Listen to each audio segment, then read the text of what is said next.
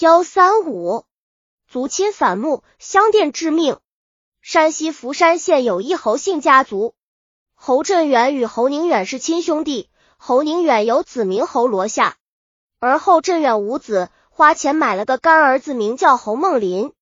侯家祖传家产由侯振远、侯宁远两家均分，侯萝卜居东，侯梦林居西。后来侯振远去世，侯梦林不务正业。将田地变卖花用，房屋也不整理。因见侯罗夏住房整齐，侯梦林便借口父亲是长子，要求重新分配房产，自己居东，侯罗夏居西，以明长幼之序。侯宁远知道后表示反对，为此侯梦林经常与侯宁远、侯罗夏父子吵闹。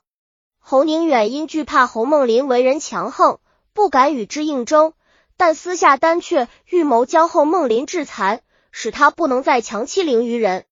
侯宁远常说，找机会一定要打他个残废，看他还横不横。乾隆十一年正月二十六日晚上，侯宁远看戏回家，途遇亲戚贾祥凤、贾黄宝父子，便约贾家父子来家吃茶。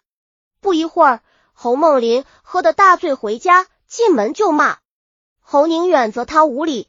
侯梦林便要行凶打人，侯罗夏恐父亲受伤，立即上去将侯梦林从后面拦腰抱住，摔倒在地。侯宁远随即上去将侯梦林的脑袋按住。侯梦林虽然倒地，但仍扯住侯萝卜不放。侯补的儿子侯好生见状，拾起捣蒜用的石白照侯梦林就砸。侯梦林腹痛松手，两脚仍旧乱踢。侯宁远便让后好生按住他满脚，用绳子捆绑住。文呼贾祥凤、贾黄宝父子守住房门。侯罗夏亲自用石子砸碎侯梦林两脚骨及肋骨。然后侯宁远令外甥姚用水向侯梦林伤口浇去，企图使其变为残废。正在行凶之际，族人侯伦贤闻讯赶来，他将众人劝住，并把侯梦林抬到屋内调治。三天后，后梦林伤重不愈，一命呼。此案虽非预计阴谋，合伙电人致命，但将侯梦林打个残废的意思却早就有了，当时可谓不谋而合。而后宁远实为最先造诣之人，但案发后在审理过程中，侯宁远、贾祥凤二人俱因病已故，故不予追究，仅将后罗夏等人依法惩处。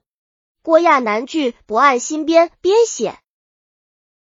本集已经播放完了，喜欢的话记得订阅专辑，关注主播主页，更多作品在等你哦。